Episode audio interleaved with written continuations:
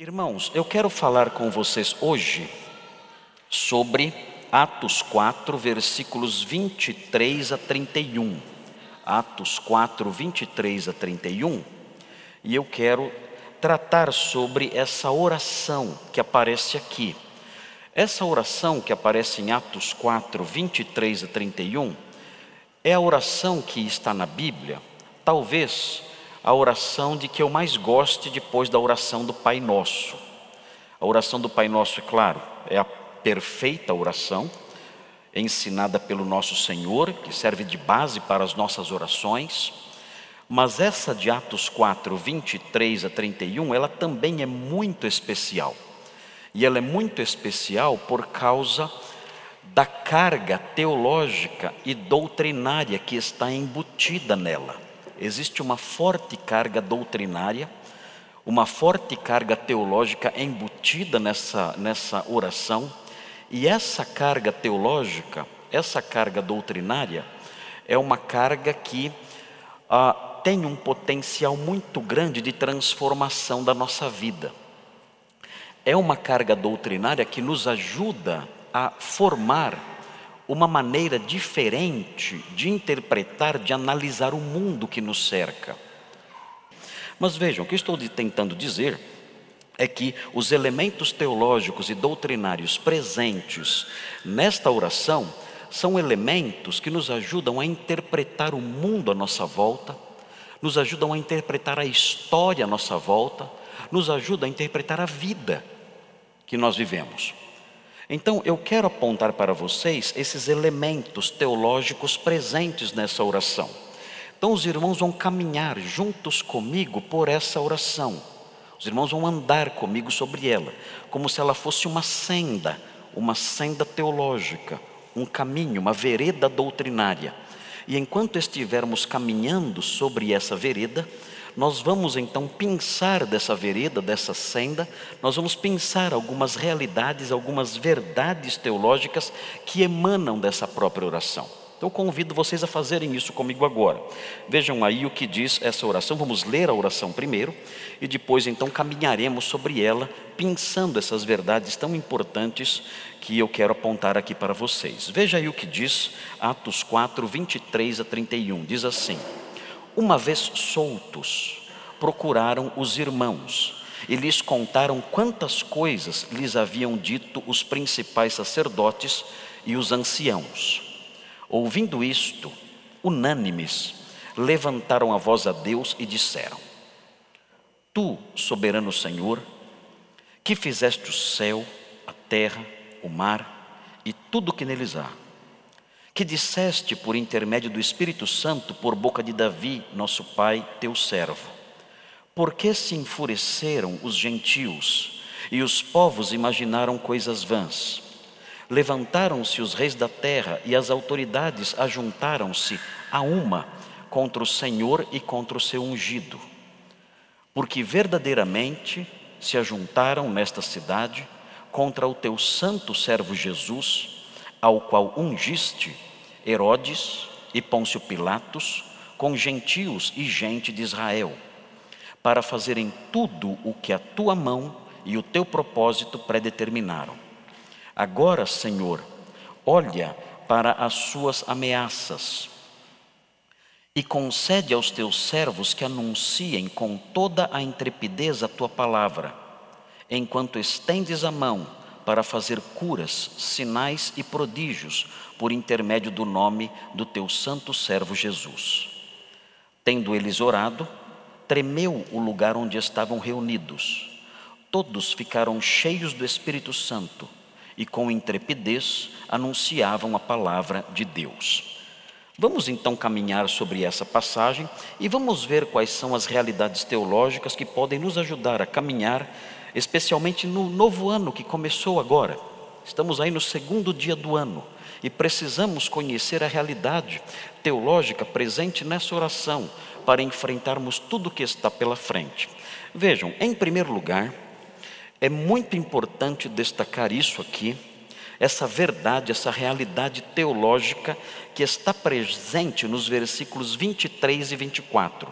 Esses dois versículos, os versículos 23 e 24, mostram que Deus é a fonte da criação.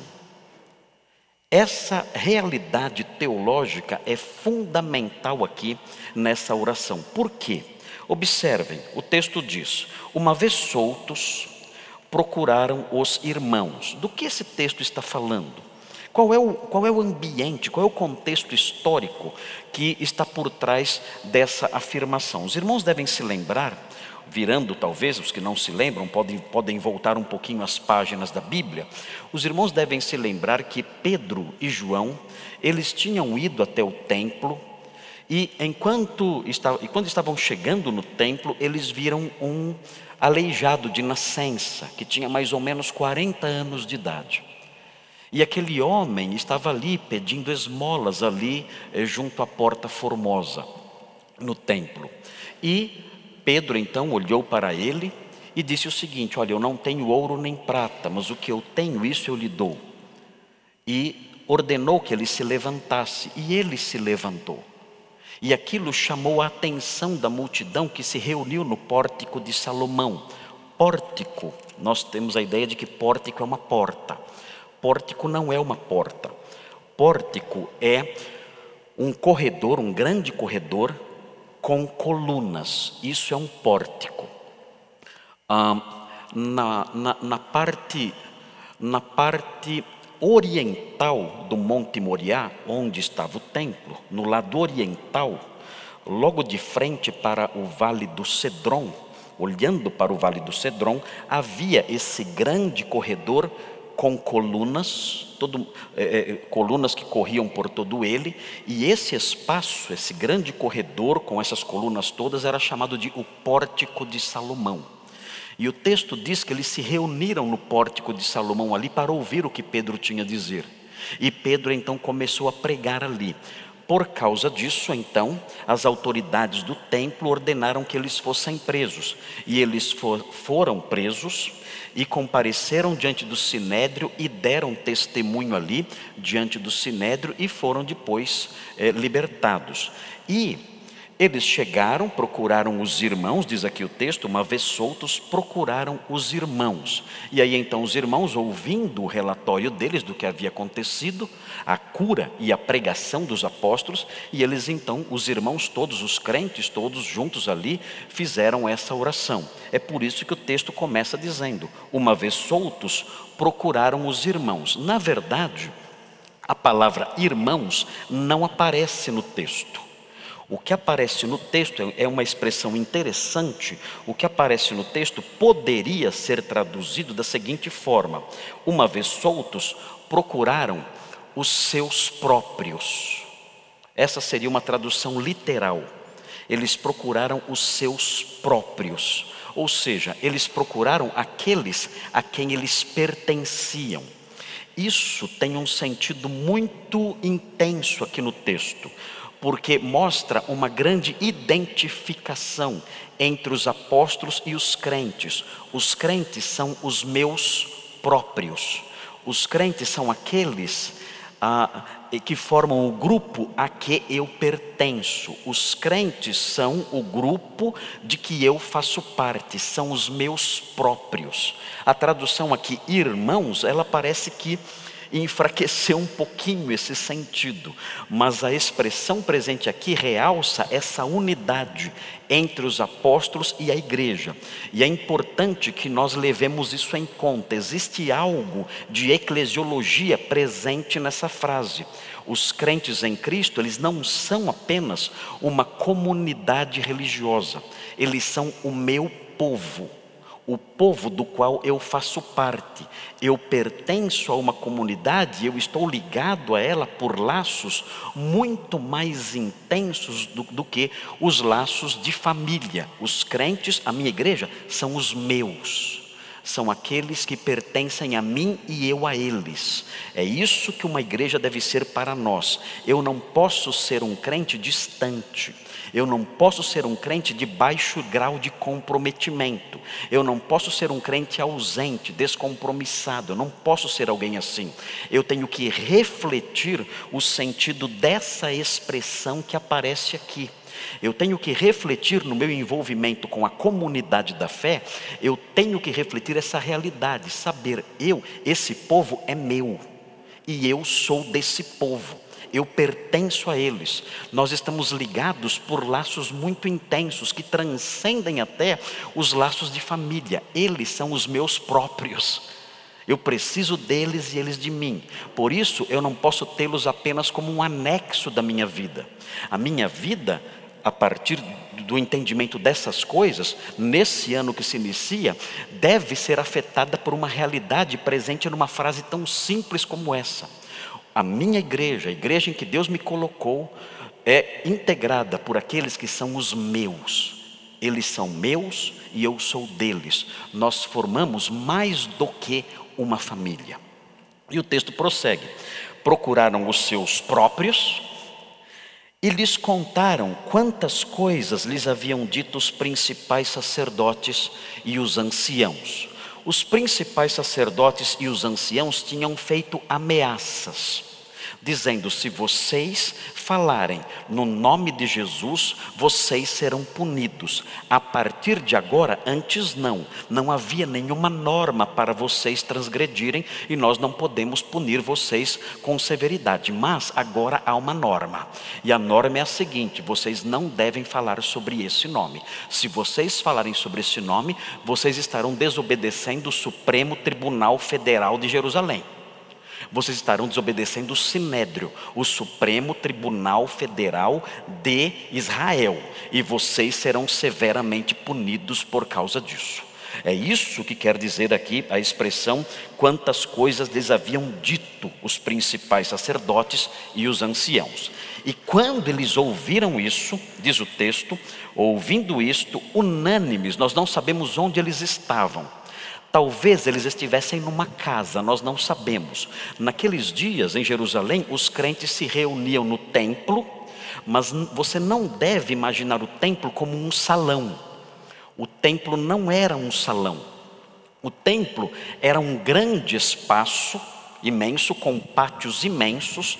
O templo propriamente dito onde aconteciam ali os sacrifícios e também as ofertas do dia da expiação, uma vez por ano, onde havia lá o lugar santo e o lugar santíssimo, esse espaço não era acessado pelas pessoas comuns, pelos judeus comuns. Eles não entravam lá. Mas a parte exterior do templo eram, eram grandes pátios, imensos pátios, como o estacionamento de um shopping center de hoje, por exemplo. E as pessoas então se reuniam nesses espaços. As pessoas, as escolas rabínicas funcionavam nesses espaços. Os vendilhões do templo não estavam dentro de um salão ali vendendo as coisas dentro ali do Santo dos Santos ou do lugar santo. Não, eles estavam nos pátios vendendo ali os seus animais e, e, e trocando ali o dinheiro que, que vinha de fora dos, das, dos peregrinos que vinham para as festas. E ah, portanto, a igreja se reunia no, no, no, templo de Jerusalém, nesses espaços, eventualmente, quando o número era muito grande, não tinha outro lugar para se reunir. Mas geralmente eles se reuniam em casas. Se você observar o capítulo 12 de Atos, veja, vire aí as páginas da Bíblia e veja o capítulo 12, versículo 12. Veja aí uma dessas reuniões sendo aludida aqui no texto, alusão a uma dessas reuniões, no capítulo 12, versículo 12. Quando Pedro escapou da prisão milagrosamente, quando Pedro foi libertado da prisão por um anjo, é um momento aqui é, que Pedro vai desaparecer da história. Depois dessa história, Pedro desaparece e não aparece mais em Atos. É a última participação dele em Atos, porque ele vai dar lugar a um outro personagem, que é Paulo. Mas veja o que acontece: ele sai da prisão, ele se vê na rua, livre, e aí diz o texto: considerando ele a sua situação, de noite, ali, sozinho, solto, sem saber para onde ir, considerando ele a sua situação, resolveu ir à casa de Maria, mãe de João, provavelmente João Marcos que é o autor do Evangelho de Marcos.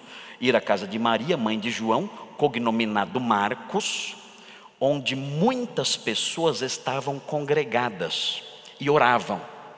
Então, esse era um hábito da igreja primitiva. Eles se reuniam em casas ali para suas orações. É bem provável que isso aconteceu novamente aqui no capítulo 4. Então, os apóstolos libertos foram até uma casa onde estavam os irmãos e relataram o que aconteceu. Então, diz o versículo 24: ouvindo isso, unânimes levantaram a voz a Deus e disseram: é aqui que começa a oração. E a oração diz: Tu, soberano Senhor. Notem a compreensão que essa igreja tinha de Deus. Ele é, notem, a palavra que aparece aqui é a palavra déspota. É a palavra que aparece aqui. A palavra déspota tem para nós um sentido muito negativo, o, o sentido de um ditador, de um homem que exerce aí um governo absoluto um governo arbitrário e geralmente cruel e injusto. Esse é o sentido que nós atribuímos hoje à palavra déspota. Aqui na Bíblia, porém, é essa palavra que é usada para descrever o nosso Deus. Ele é um déspota, ele é um senhor soberano, absoluto, o seu governo não é um governo democrático, é importante enfatizar isso. O seu governo não é um governo democrático, ele realiza o que ele quer conforme ele quer, ele não se deixa influenciar pelos nossos desejos, pelas nossas inclinações, por tentar nos agradar, não. Ele é um Deus soberano, ele é o déspota, o Deus déspota, o Deus absoluto, Senhor absoluto, que controla tudo como Ele quer. É importante que nós aprendamos isso, porque em 2021 é esse déspota que vai continuar no trono. Ele não deixou de ser déspota ao longo do tempo, não. Existe uma concepção teológica bastante difundida e difundida de forma sutil, que fala que Deus, ele faz parte de um processo, que a realidade que nos cerca é toda integrada por um processo. E tudo que existe está envolvido nesse processo, que é um processo de transformação e de mudança. Nós chamamos isso de teologia do processo, de um filósofo chamado Whitehead. E ele diz isso: olha, toda realidade é integrada por elementos que estão em constante processo de transformação. E Deus, existindo, ele compõe esse processo, consequentemente, ele está mudando. Deus está aprendendo conosco e sofrendo influência da nossa parte e sendo transformado a partir dessas suas relações com o universo que ele criou. Então, o Deus do Novo Testamento e, e do Velho Testamento era um Deus muito sanguinário. O Deus do Velho Testamento, pior ainda, ele era sanguinário, ele exigia animais. Já o Deus do Novo Testamento, ele amadureceu. Ele percebeu que, olha, esse negócio de pedir animais, sangue de animais, é uma coisa meio estranha. Né? Ele foi amadurecendo e mudou um pouquinho. Mas ele ainda continua não aprovando aborto, não aprovando homossexualismo, ele continua assim. O problema é que o Novo Testamento parou de ser escrito no século I, mas Deus continuou a ser, a ser transformado e a amadurecer. Então, se ele era um déspota ali, severo e, e, e com uma ética extremamente é, é, pesada contra o homossexualismo, machista, porque não deixa que mulher seja pastora e tudo mais, hoje, depois de dois mil anos, ele já mudou bastante. Então, o que nós temos no Novo Testamento é um retrato de Deus há dois mil anos atrás. Deus na sua adolescência. No Velho Testamento é Deus na sua infância, no Novo é Deus na sua adolescência. Ele tem ainda uns tiques nervosos, ele ainda tem uns momentos de revoltadinho, como todo adolescente tem, mas ele não está maduro ainda. Agora, dois mil anos depois, ele já amadureceu. Então, nós não podemos encarar Deus ainda como um déspota nessa altura da história. Tudo isso é um ateísmo travestido de cristianismo. Isso não existe. Nós sabemos, pelo próprio testemunho das Escrituras, que Deus não muda. Se Ele foi soberano no passado, se Ele foi um déspota no passado, hoje nada mudou. ele continua sendo o mesmo Deus. Ele pode alterar o modo de tratar a humanidade dependendo da carga de revelação que ele transmite para os homens. Mas ele em si ele não muda. Ele continua sendo exatamente o mesmo Deus. Ele não melhorou e ele não piorou, porque ele é perfeito. Não há o que melhorar e não há como e não há como piorar. Ah, mas vejam, o texto diz: Tu soberano Senhor. E aí vem uma afirmação que nós não esperamos. Ele diz: Que fizeste o céu, a terra, o mar e tudo que neles há. Por que eles falam isso? O que tem isso a ver? É importante destacar isso aqui. Esse déspota que governa sobre tudo, ele tem um poder indizível. E tendo esse poder indizível, ele pode atender qualquer pedido. E serão feitos pedidos aqui. E esse Deus pode atendê-los porque o seu poder é tão grande, é tão imenso que ele fez o céu, a terra, o mar e tudo que neles há. Meu Deus, nós não, nós não temos poder para fazer um grão de areia. Nós não temos poder para fazer a folhinha de uma árvore mas Ele é infinitamente poderoso, Ele é o Senhor, o déspota da criação, e é o déspota da criação porque Ele é o Criador de todas as coisas. E quando a igreja primitiva enunciou essa frase, quando essa frase saiu da boca daquelas pessoas, sabedores que, que eram desse aspecto, Deus é a fonte da criação, dessa realidade teológica, Deus é a fonte da criação, a fé daqueles homens se robusteceu. Eu vou falar agora com o soberano. Eu vou falar agora com o déspota.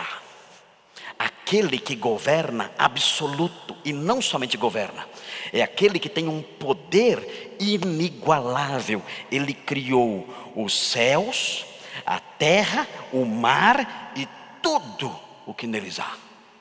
O que eu vou pedir, ele tem poder e autoridade para realizar.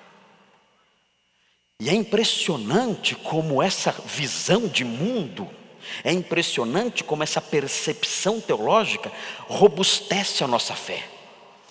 A nossa oração parece que se torna aí, né, na linguagem mais popular, né, uma oração mais forte.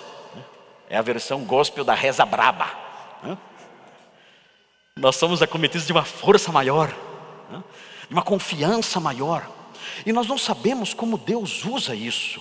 Como é que Deus administra a sua vontade soberana? Nós sabemos que a oração não muda os planos de Deus. A oração não muda os planos dele. Os planos são perfeitos. Não sabemos como ele administra isso, mas o fato é que essa oração, quando nós dizemos essas coisas, a nossa fé se robustece, é como se Deus quisesse que isso acontecesse, para que na hora da resposta nós nos alegremos dizendo: Senhor, o Senhor respondeu a minha oração de fé. E realmente foi uma oração de fé, porque quando eu lembrei que Ele é o déspota soberano, o governante absoluto, que tem poder para criar o universo e de fato o fez, essa oração é uma oração de muita confiança. Eu me lembro ah, que certa vez eu estava no meu gabinete lá em São Paulo, na minha igreja, o telefone tocou e uma irmã é, estava do outro lado da linha, disse para mim, Pastor Marcos, eu estou ligando para você porque eu não sei mais o que fazer. Ele disse, mas o que houve? E ela disse, olha, pastor, eu tenho um vizinho, e esse vizinho, ele transformou a minha vida no inferno. Eu não sei mais o que eu faço, não sei mais. Ele mora bem ao lado, tem, o nosso muro é baixo, e ele fica olhando para o lado da minha casa, fica me provocando, me xingando falando palavrões. Meu marido é doente, muito doente, de fato o marido era muito doente. Não tem como lidar com essa situação. Eu chamei um pedreiro e o pedreiro levantou o muro. Quando o pedreiro termina o serviço, ele vai lá e derruba o muro. Eu falei, não acredito. Ele faz isso. Ele vai lá, o, o, o cimento ainda está fresco, ele vai lá e derruba o muro. E ele, e ele começa a espalhar calúnias eh, sobre mim na rua eu saio com vergonha na rua, sob os ataques dele, as provocações dele, os xingamentos dele, eu não sei o que fazer. Ele sabe que eu sou crente, zomba da minha fé, me humilha. Ela começou a chorar no telefone. Eu falei: Meu Deus, que, por que essa mulher me ligou? O que, que o pastor vai fazer numa situação dessa? Chama a polícia, né? Mas não, ela ligou o pastor. Né? Falei, e agora? O que, que eu faço? Deixa eu ver o que eu aprendi no livro de aconselhamento bíblico sobre vizinho que derruba muro. Não tem. Não tem. Nenhum capítulo sobre isso lá. Então, eu falei, olha, irmã, eu, eu não sei. É, será que seria o caso de eu falar com ele? Pastor, é, isso eu não sei. É terrível. Eu falei, irmã, vamos, vamos fazer o que o crente faz diante de situações difíceis. Vamos orar a Deus juntos agora por telefone. Vamos orar a Deus juntos e pedir que Deus nos ajude. E começamos a orar. E eu lembrei dessa oração na hora. Eu falei, Senhor, o Senhor é, é o Deus soberano. O Senhor fez o céu, a terra e o mar. Não há um poder maior do que o do Senhor, não há. O seu poder é infinito. E eu fui fazendo aquela oração e, e, e a minha confiança foi aumentando e a dela também. Falei, Senhor, socorre a nossa irmã, é tua serva. Tem misericórdia, essa situação não tem como resolver. O que nós podemos fazer? Quem nós somos? Que poder nós temos? Não temos ninguém, nossas mãos estão, estão vazias, não temos nenhum recurso a que recorrer. O que, o que, podemos fazer? Nada. Vem nos socorrer. O Senhor fez o céu, a terra, o mar e tudo o que há. Vem nos socorrer. Socorro, Senhor, soberano, Criador poderoso, vem nos atender. E oramos assim. Irmãos, passou uma semana, a mulher me ligou. Falou assim para mim, pastor, Deus matou o homem. Falei, o quê? Matou. Vocês estão falando glória a Deus, mas como crente é ruim, né? Glória a Deus, a moça falou lá. Falei, matou. Como ele matou? Caiu um raio? O que foi? disse, não.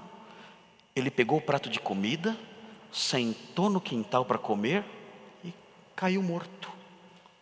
Eu ia falar amém, né? Mas nem, nem isso eu falei. Me deu vontade de dar uns três aleluia, né? Aquela hora que você é tomado por um, uma sensação meio pentecostal, né? Aleluia. Né? Falei, minha irmã, é, aconteceu isso? Pastor, que oração, hein? Falei, é, agora a senhora pensa duas vezes antes de pedir oração pelas pessoas que te importunam. Né? A senhora vê o grau de raiva que a senhora tem, porque a senhora já viu o que acontece, eu oro. Né? Coisa pega. Mas é interessante eu notar isso. Eu não sei né, como Deus administra isso, como eu falei para vocês, ah, os seus planos e a resposta que Ele realmente dá à oração de fé. Porque a Bíblia fala que Deus responde à oração da fé. Como ele faz isso e administra isso aí, juntamente, ele, ele harmoniza isso com seus planos imutáveis? Nós não sabemos. Mas nós temos certeza absoluta que a, a percepção dessas coisas, que Deus é o déspota, a fonte de toda a criação, o afirmar isso, o lembrar-se disso, ter essa doutrina na mente, essa realidade teológica na mente, isso robustece a nossa fé e de algum modo Deus honra a oração da fé. Temos que aprender isso. Temos que, ao nos aproximar de Deus, lembrar: Ele é o déspota soberano, o grande rei e governador de toda a terra. Ele é o Criador dos céus, da terra e do mar e de tudo que há. O Senhor pode resolver o meu problema. Isso se levantou nesse ano contra mim. Eu não sei para onde ir, eu não tenho saída, eu não tenho portas para bater, eu não tenho chaves para usar, mas eu tenho um Deus soberano que governa, que está sentado num trono lá nos céus e que é o dono de todas as coisas. E essa súplica me dá forças e coragem para prosseguir, sabendo que quando Ele quiser agir, Ele de fato agirá. Eu não tenho razões para me desesperar. Eu posso seguir em frente, porque esse Deus soberano e criador é o governante de tudo que há. Muito bem. Vejam na sequência, a primeira verdade teológica é essa: Deus é a fonte da criação. Isso não é escolinha, isso não é liçãozinha de escola para crianças, de escola dominical para crianças, isso não é mera liçãozinha de EBF, não. Isso é uma verdade que robustece a fé e muda o nosso modo de olharmos para a vida e para o modo como Deus age. Veja a sequência. Na sequência, nós temos os versículos 25 e 26, há uma segunda verdade teológica aqui. Veja, que disseste, Deus falou, como? Que disseste por intermédio do Espírito Santo. Deus falou na pessoa do Espírito Santo, como?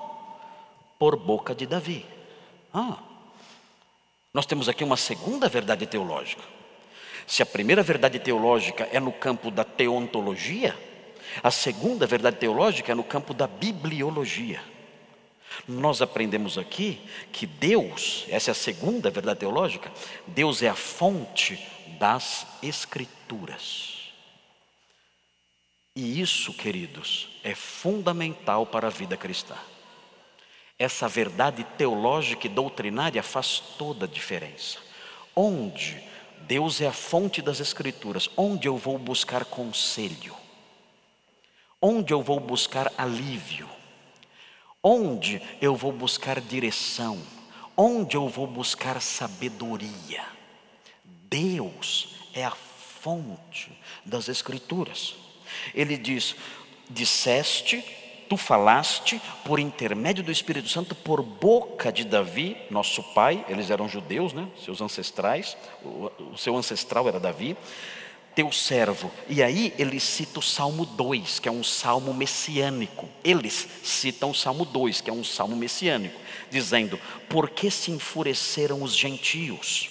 E os povos imaginaram coisas vãs. Levantaram-se os reis da terra, e as autoridades ajuntaram-se a uma contra o Senhor e contra o seu ungido. É impressionante. Essa igreja conhece as Escrituras, mas eles não somente conhecem as Escrituras, eles têm uma concepção das Escrituras que faz toda a diferença. Eles sabem, não é Davi falando, não é uma mera poesia messiânica daquele rei maravilhoso que existiu no passado, aquele rei guerreiro que existiu no passado, não. Isso aqui é Deus falando. Deus fala por meio da Escritura e eu tenho que assimilar essa verdade. E eu tenho que acolher essa verdade, porque acolhendo essa verdade, eu vou me livrar de erros grosseiros. Meus irmãos, no campo da devoção, e nós vemos aqui a igreja vivenciando uma prática de devoção, que é a oração, juntos ali, eles estão praticando, é um dos atos de devoção que nós vemos na Bíblia, a oração no campo da devoção, os erros serão os mais terríveis se nós não, se nós não, não tivermos a noção de que a Bíblia procede de Deus, Deus é a fonte da Bíblia, porque se nós não tivermos a noção de que Deus é a fonte da Bíblia, nós não vamos conhecê-la, estudá-la e respeitá-la e cairemos em erros grosseiros. Por que, quando nós vamos nos cultos hoje em dia, nos momentos em que as igrejas estão reunidas, em seus momentos de devoção coletiva, nós vemos coisas tão bizarras. Por quê? Porque a Bíblia é desprezada. E por que ela é desprezada? Porque a igreja moderna, diferente da igreja primitiva, se esqueceu de que Deus é a fonte das Escrituras. Deus é a fonte deste livro que está diante de nós.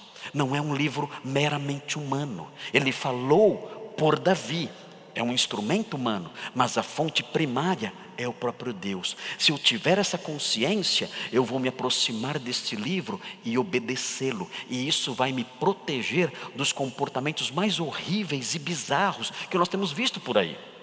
Eu, os irmãos sabem, eu gosto muito de história, uh, eu leio vários livros de história, eu me deleito com essas coisas. Um, e eu, uh, agora, alguns uns meses atrás, eu, eu li um livro de um escritor chamado Robert Macy, um, e ele falava sobre, sobre os cristãos que visitavam Jerusalém nos séculos 14 e 15, durante mais ou menos 100 anos, na época dos governantes mamelucos. Os mamelucos eram solda escravos soldados, eh, originários eh, da Turquia e do Egito. E houve um período em que eh, esses eh, eh, escravos soldados governaram a cidade. Eles eram muçulmanos. Mas as peregrinações a Jerusalém continuavam. E o, o, foco central de peregrinação a Jerusalém naquela época era a igreja do Santo Sepulcro. Então eles iam lá. A igreja do Santo Sepulcro era o lugar mais sagrado, e ainda hoje a igreja é, é, católica considera um dos lugares mais sagrados do cristianismo. Mas notem, eu, eu anotei aqui um, um parágrafozinho é, que fala o que eles faziam na busca aí de, de, de uma devoção, de uma devoção ignorante. Irmãos, eu não acreditei no que eu li. Eu vou ler para vocês. Eu não sabia que isso existia. Mas o que eles faziam naquela época, por não conhecerem a palavra de Deus, as suas práticas de devoção eram simplesmente absurdas. Superavam, em termos de insanidade, as práticas realizadas em qualquer hospício, em qualquer lugar. Eu vou, eu vou mostrar um pedacinho para vocês. Vejam o que diz aqui o Robert Macy nessa, nessa obra sobre a história de Jerusalém. Ele fala o seguinte: os peregrinos tinham de pagar taxas e pedágios para entrar em Jerusalém. Jerusalém estava nas mãos dos muçulmanos, eles tinham que pagar taxas para entrar. Para entrar em Jerusalém e na igreja, cujo interior os mamelucos também controlavam, ou seja, o Santo Sepulcro, a igreja do Santo Sepulcro. Eles lacravam a igreja todas as noites, os mamelucos. E assim, desde que pagassem, os romeiros podiam ficar trancados lá dentro durante a noite, se eles pagassem. Por dias e noites, caso desejassem. Ok, pagava, vou passar a noite dentro da igreja. É, para me santificar, para ser curado, para orar, para as minhas orações serem mais ouvidas. Ok, é paga, paga e entra. Os peregrinos descobriram que a igreja parecia uma mistura de bazar e barbearia. Eu li essa frase e falei, ué, mas bazar e barbearia? Como assim? Por quê? Vejam. Com barracas lá dentro, lojas, camas e uma grande quantidade de cabelos humanos espalhados pelo chão. Muito cabelo espalhado pelo chão, cabelos humanos. Muitos acreditavam que seriam curados de qualquer doença desde que se raspassem e pusessem os pelos no sepulcro. Então, um homem como eu, por exemplo, imagina, sou aquele macaco, peludo. Chegavam dentro da igreja e começavam a se raspar. E jogavam os pelos ali, eh, na, na, naquele solo sagrado. Milhares e milhares e milhares de peregrinos. O que virou aquilo? E cheio de pelo jogado pelo chão. Vejam a sequência. Muitos deles gastavam tempo gravando suas iniciais nas igrejas que visitavam, enquanto espertos muçulmanos abasteciam a indústria de relíquias. Como? Vejam que coisa horrível. Peregrinos afirmavam que bebês muçulmanos natimortos eram embalsamados e vendidos para europeus ricos como vítimas do massacre dos inocentes. Olha, esse bebezinho aqui é vítima de Herodes e vendia o cadáver embalsamado. Alguns estavam convencidos, olha isso, alguns estavam convencidos de que filhos concebidos dentro da igreja eram especialmente abençoados. Agora imagine que vai virar isso aqui. Filhos concebidos dentro da igreja eram especialmente abençoados. E é claro, havia o álcool de modo que as horas noturnas se transformavam com frequência numa orgia de bebedeiras, à luz de velas, na qual a cantoria de hinos bem intencionados cedia vez a brigas feias.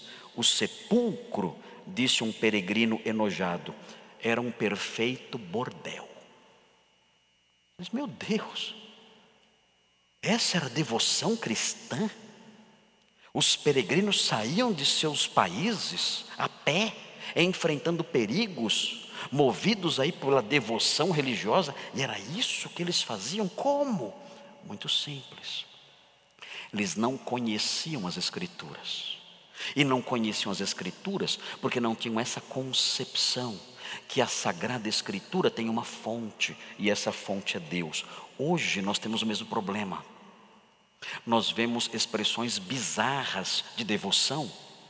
E essas expressões bizarras de devoção acontecem porque as pessoas não conhecem a Bíblia. E não conhecem a Bíblia porque não se lembram da realidade teológica, de que ela é a fonte, uh, que ela tem Deus, que ela tem o Senhor como sua fonte. Veja algumas práticas de hoje. Você vai à igreja, você, você vê gritos, você ouve gritos nas igrejas gritos, berros. Eu fui pregar numa igreja, uh, e antes de eu pregar, uh, o dirigente disse o seguinte lá na frente: Gente, faça bastante barulho para Deus agora. Meu Deus. Irmãos, foi uma gritaria tão grande, tão grande, tão grande. Eu falei, meu Deus, o que eu, eu, eu, fiquei tão eu fiquei tão triste. Eu vi aquele povo gritando, gritando, gritando. Eu, eu, eu, eu chorei, chorei. Eu não sabia se estava chorando de raiva ou se de dó. Meu Deus, o que, é isso? O que, que é isso? Eu falei, vou pregar, vou arrebentar tudo isso aqui. Mas o presidente da igreja, quando soube que eu era o pregador, não deixou eu falar. Houve um desencontro lá, não sabiam, o presidente não sabia que tinha me convidado. Quando soube que era eu, ele já tinha ouvido falar de mim, ele não deixou pregar. Podia gritar, mas não podia o pastor Marcos pregar. Aí eu fiquei lá sentado, lá na frente, ouvindo os berros. Fiquei lá. Ainda bem que no final teve oferta. É, me pagaram, porque eu fui lá para ficar sentado ouvindo gritos. É. Meu Deus, o que, que, que é isso? Eu vim aqui pregar a palavra, Deus não deixaram. E eles berrando aqui como loucos, eu aqui sentado. Fui embora, fui até lá, até o Rio, é Rio de Janeiro, fui até o Rio de Janeiro, assisti a gritaria, o berreiro, e voltei para casa. Ainda bem que pagaram a passagem. Eu falei, mas de onde? Onde? Onde nós estamos? É possível agir como um animal dentro da igreja, mas a pregação da Escritura, isso não. Um, já fui em igrejas onde eu vi pessoas com o rosto contorcido ali. Comportamentos bizarros, quedas, gente caindo no chão, imitação de animais, gente latindo, uivando. Um, imitação de bêbados, pessoa imitando que está bêbado dentro da igreja, gargalhadas, danças frenéticas danças frenéticas, indecorosas e até sensuais, você vê nas igrejas por aí. Invoca, acredite se quiser, invocação de demônios, para que eles se manifestem e sejam expulsos. O demônio não entende. Ele fala, está me chamando, quando eu chego, manda embora. O demônio fica confuso. Ele fala, eu não entendo esses crentes. Você invoca, vem, eles fazem assim, ó, vem, vem demônio, vem, ele vem. Aí depois sai, sai. Vocês têm que decidir. Eu não estou entendendo a liturgia de vocês. Eu sou convidado, sou expulso, eu não entendo mais nada. E você vê essas coisas, esses absurdos todos. E por que isso acontece? No mesmo, muitas vezes, num nível de, de bizarrice semelhante a essas coisas que eu acabei de ler. Semelhante, semelhante a isso. E tudo isso ocorre por quê? Porque há o esquecimento de que Deus é a fonte das Escrituras. Aquela igreja, a igreja primitiva, sabia que o Espírito Santo falou por intermédio de Davi. E com isso em mente, consideravam com seriedade as Escrituras. E considerando com seriedade as Escrituras, tinham a sua, as suas práticas de devoção marcadas por seriedade, por retidão, por piedade, por decência, por ordem. Era assim.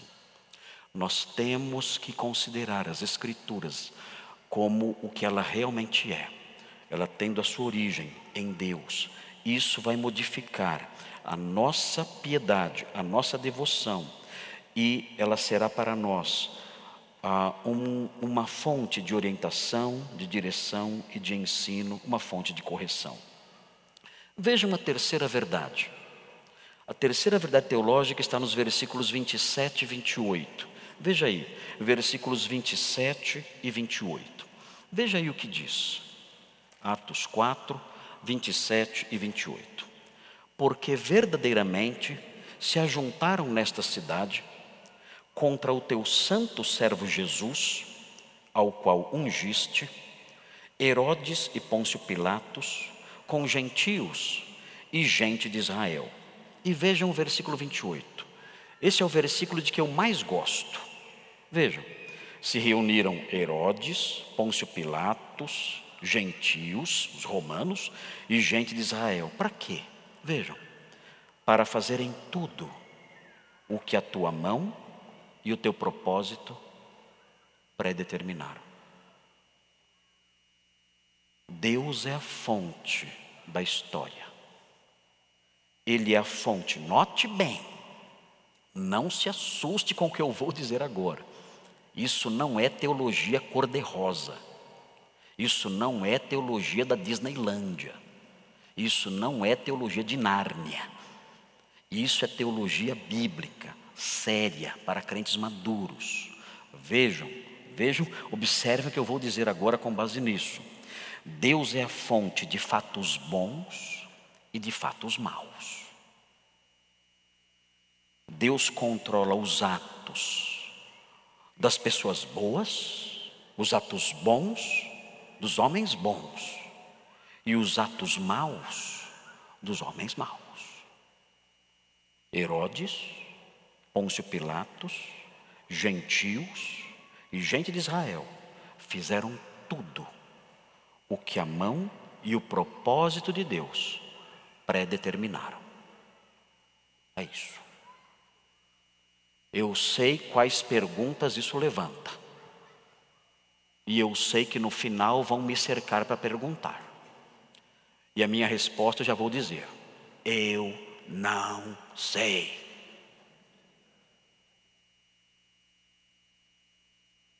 Eu não sei. Mas, pastor, qual a responsabilidade deles? Eu sei que eles são responsáveis, isso eu sei. Mas como? Eu não sei. Não sei. Como Deus harmoniza isso, se é Ele quem predetermina que eles façam assim? Como Ele pode então cobrar deles depois?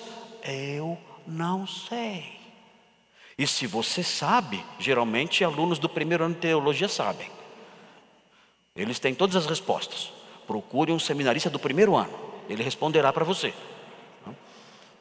Mas eu não sei. O que eu sei é que a Bíblia diz isso. E isso gera duas coisas. Primeiro, eu sei que os, eu sei que os atos maus Deus Deus trata essas pessoas que fazem o mal como sendo os responsáveis, e isso gera temor. Mas eu sei que esses atos maus estão dentro do seu plano pré-determinado, isso gera descanso. E eu preciso nesse mundo dessas duas coisas. Eu preciso de temor e de descanso. É isso que eu preciso. E, e esse impasse essa aparente contradição, esse enigma que aparece aqui, gera essas duas coisas: gera temor e gera descanso. Eu sei que os maus são responsáveis, mas eu sei que Deus os controla. Eu escrevi no meu manualzinho um parágrafo aqui, eu vou dar alguns exemplos para vocês. Na página 44 e 45 que tem o, o seguinte título: O controle de Deus sobre a história. É um trechinho pequeno, com várias referências bíblicas, várias. Eu vou ler para vocês alguns exemplos disso que eu acabei de falar. Que Deus controla os atos dos bons e os atos dos maus. E mesmo assim, tanto os bons quanto os maus, mesmo sob o controle absoluto de Deus, eles são responsáveis. Eu tenho aqui os exemplos disso aqui no manualzinho. Não é propaganda não, tá? É que eu tenho que, eu tenho que é, dar os exemplos. Vejam, é assim. O Senhor determinou, aqui no controle da história, o Senhor determinou os tempos de ascensão e queda de todos os povos e também as regiões específicas que deveriam ocupar. Tudo isso, a, a geopolítica mundial, Deus determinou tudo isso, os limites das fronteiras dos países e os povos que habitariam dentro dessas fronteiras. Deus fixou tudo isso. Os textos são Deuteronômio 32, 8, Isaías 37, 22 a 27 e especialmente Atos 17, 26. Deus estabeleceu tudo isso, Ele controla tudo. Ele fixou os tempos de fartura e de fome. Vejam, Ele estabeleceu os tempos de fartura e de fome que sobrevieram ao Egito nos dias de José. Isso é dito expressamente em Gênesis 41, 28 a 32. É, José diz: Olha, Deus determinou, serão sete anos de fartura e sete anos de fome. Deus estabeleceu que o mundo vai passar fome. Ele decreta os atos, os, os, os fatos bons e os fatos maus. Ele controla tudo. Vejam, e o texto continua aqui do nosso manual. Ele determinou, vejam, ele determinou que os egípcios se deixassem despojar pelos israelitas por ocasião do êxodo. Deus disse: Olha, quando vocês forem embora, peçam tudo para eles, porque eu vou abrir o coração deles, e eles vão dar tudo o que vocês pedirem. E eles foram embora, levando tudo que era dos egípcios. Meus irmãos, os egípcios odiavam aquele povo. Mas Deus abriu o coração dos egípcios e eles diziam: Eu quero essa peça de ouro, Tó. Eu quero esse cavalo, Tó. Eu quero essa carroça, Tó. Eu quero, eu quero essa bacia de prata, tome. Eu quero essas roupas, tome. Leve tudo, tudo, tudo.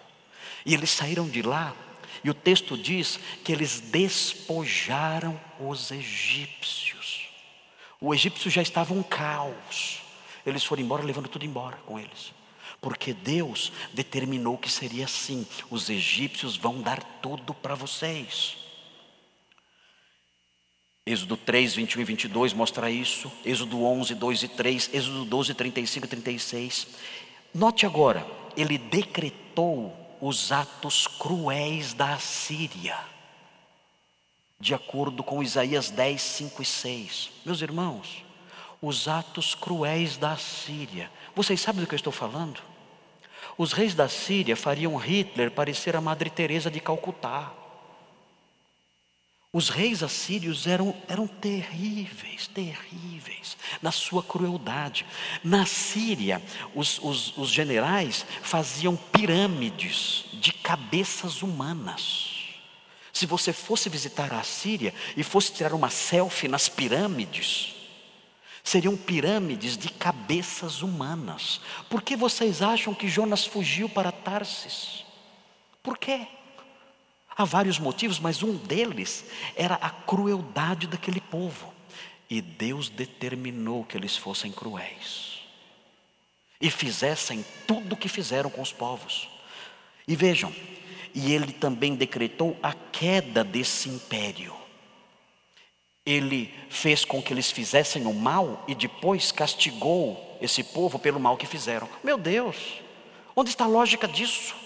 Ele decretou que eles fizessem o mal e depois os puniu pelo mal que fizeram. Como, como coadunar essas coisas? Pergunte para um primeiro anista, só ele sabe. Nenhum teólogo na história da humanidade sabe responder isso. Nenhum.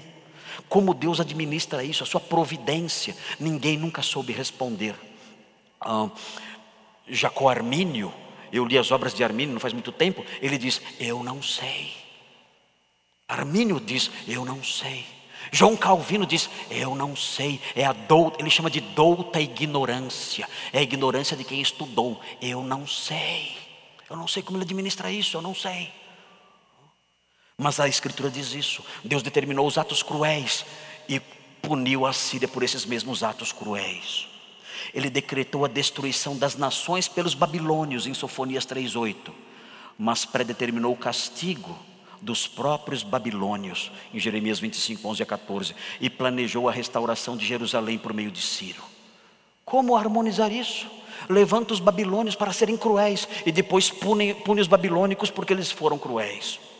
As ações de Herodes e Pôncio Pilatos, acabamos de ver, foram determinadas por Deus, mas na pregação de Pedro ele condena os atos de Herodes e de Pôncio Pilatos.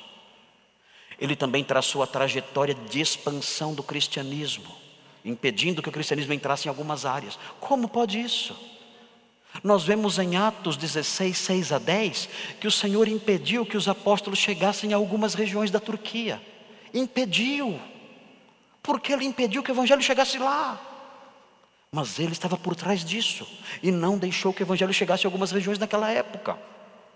O Senhor decretou que a história termine com a sujeição completa de todo o universo a Cristo, isso vai acontecer, mas note, na verdade, as profecias do AT e os ensinos do Novo Testamento acerca do futuro nada mais são do que revelação dos decretos de Deus referentes à história universal. Ele decretou os atos cruéis do anticristo. O anticristo vai decapitar crentes. O anticristo vai decapitar crentes. Deus decretou isso. E Deus decretou que vai punir o anticristo, porque ele decapitaria, que ele vai decapitar crentes. Nós não entendemos isso. Mas isso gera temor e descanso. E eu preciso em 2021 dessas duas coisas. Eu preciso de temor e de descanso. Está na hora de acabar, né? Mas eu estou quase na metade já.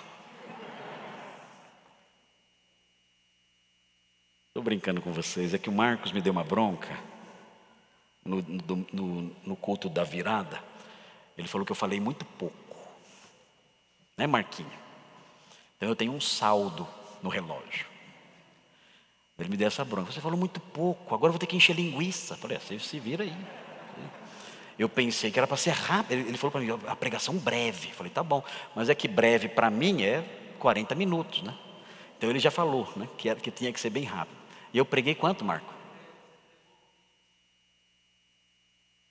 Ah, nós combinamos 40? E eu preguei 20. Então eu tenho um saldo. Ah, o ano passado, tá certo. Muito bem, Marquinho. Tá? Eu só não vou, eu, eu, só, eu só não vou ficar com raiva de você porque o que você falou agora foi decretado. Toda maldade é decretada, e essa é uma delas. Não sei se o meu perdão está decretado. Irmãos, mais um pouquinho só. Uh, eu, eu acho que eu vou, não vou poder terminar hoje, não. Não vou, não vou conseguir terminar. Mas uh, eu não quero judiar de vocês. Eu vou apontar mais uma verdade teológica só e eu encerro. Ok? Note, eu disse até agora, à luz do texto que está diante de nós, eu disse que Deus é a fonte da criação, isso robustece a nossa fé, aumenta a nossa confiança Deus é a fonte das Escrituras, isso nos livra de desvios, os mais diversos, especialmente no campo da devoção. Deus é a fonte da história, dos atos bons e dos atos maus, isso gera temor e descanso. E agora, para terminar, não vou terminar a oração, talvez eu termine, não, não sei quando eu vou terminar, não sei, um dia talvez. No versículo 29, eu vou apontar então agora, mais uma verdade doutrinária e teológica. Eu não vou conseguir ir até o versículo 31. Mas no versículo 29, nós aprendemos uma quarta verdade teológica e doutrinária. 29 diz assim: Agora, Senhor, olha para as suas ameaças e concede aos teus servos que anunciem com toda a intrepidez a tua palavra. Deus é a fonte de quê aqui? Olhe direito. Deus é a fonte de quê nesse texto? Deus é a, concede aos teus servos o quê? Coragem, intrepidez. Deus é a fonte da intrepidez. E nós precisamos disso. Por quê? Vejam, o texto diz: Agora, Senhor, olha para as suas ameaças. Os crentes são ameaçados. Eu, como eu sou pré-tribulacionista, eu não brigo muito por isso, na verdade. Né? É um, um detalhe da, da, minha teologia. eu creio que os crentes não vão passar pela tribulação, eu creio que eles serão arrebatados antes. Eu creio assim. Acredito que o Senhor Jesus virá nos ares e ele vai chamar a sua igreja, os mortos em Cristo vão ressuscitar e se unirão aos vivos com seus corpos transformados e subirão para o encontro do Senhor nos ares. E quando isso acontecer, então será inaugurado o período da grande tribulação. Muitos vão se converter durante esse período porque se lembrarão das mensagens pregadas, terão acesso à palavra de Deus que estará aí, e haverá muitas conversões. E esses convertidos, aliás, a tribulação, de acordo com o Apocalipse, será um dos períodos de maior número de conversão. Milhões serão convertidos na tribulação. De acordo com o texto de Apocalipse, o texto fala: Que multidão é essa? E o anjo responde: Estes são os que vêm da grande tribulação e, e, e eles não se macularam, eles lavaram suas vestiduras no sangue do Cordeiro. Então, milhares e milhares de conversões durante a grande tribulação. Só que tem um problema. Quem se converter na grande tribulação será decapitado. Essa é uma das razões pelas quais eu sou pré-tribulacionista. Isso me atraiu muito. Falei, é, ser decapitado não é algo que me atrai muito. Então acho que eu vou ser pré-tribulacionista. Se estiver errado, azar meu. Né?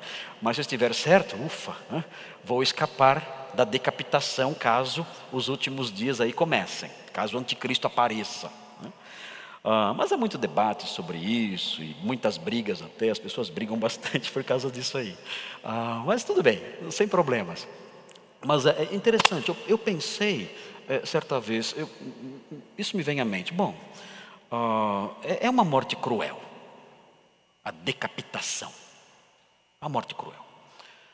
Mas é uma morte, segundo o meu entendimento, pelo menos até pouco tempo atrás, é uma morte rápida. É uma morte indolor.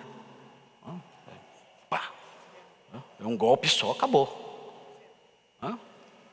Ah, ou seja, até que os incrédulos não serão tão cruéis assim, porque poderiam matar aos poucos, né, arrancando pedaço, queimando vivo. Né? Mas eu, eu, eu li um testemunho de um médico em 1905, olha isso. Aí eu comecei a ficar, aí eu falei, eu vou ser pré-tribulacionista mesmo. Esse médico, em 1905, médico francês, ele fez um experimento com um prisioneiro chamado Languille, que foi decapitado. E ele pediu autorização para fazer uma experiência com esse prisioneiro, Languille. E logo após a decapitação, ele pegou a cabeça, isso logo, logo em seguida. E Languille estava a cabeça com os olhos fechados. Ele gritou: Languille!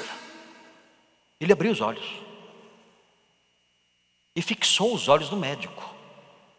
Só a cabeça. Tem criança aqui? Não, tem, não fique com medo.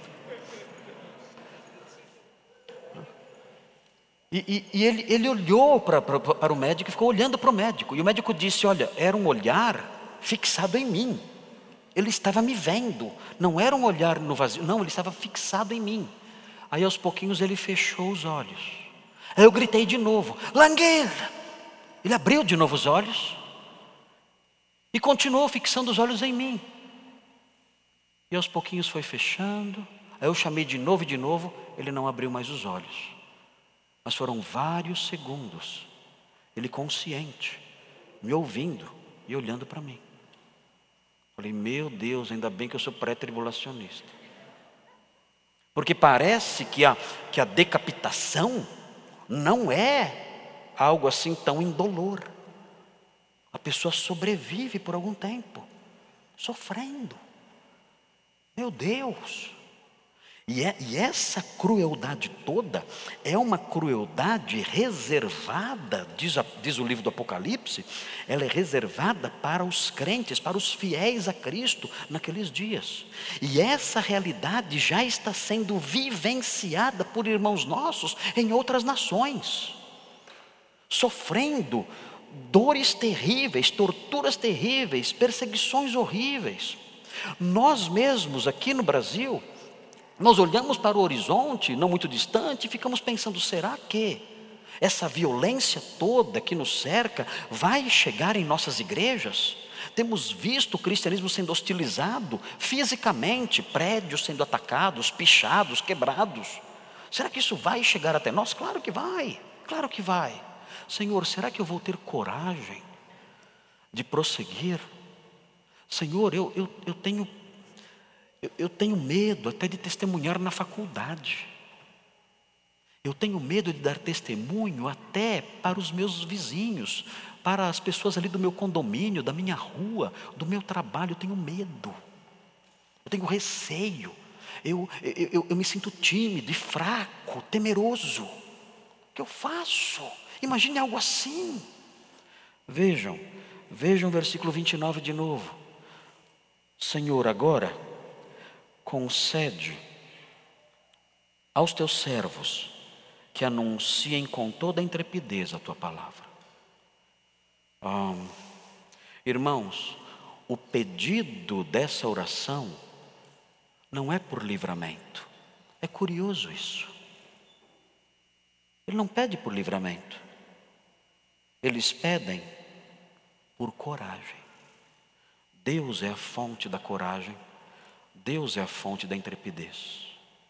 Senhor, em 2021, eu quero ser um crente mais corajoso, porque eu tenho sido um grande covarde.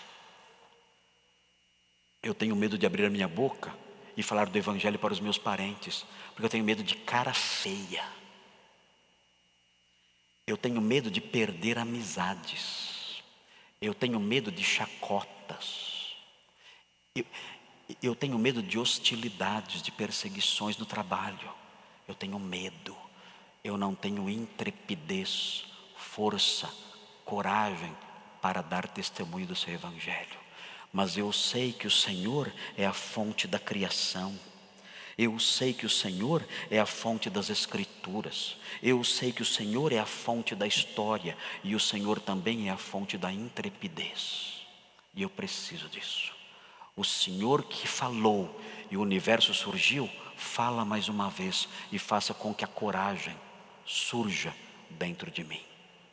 Porque nesse ano que se iniciou agora, eu quero ser uma testemunha corajosa do seu Evangelho, mesmo em face de todas as ameaças que são dirigidas contra o seu povo.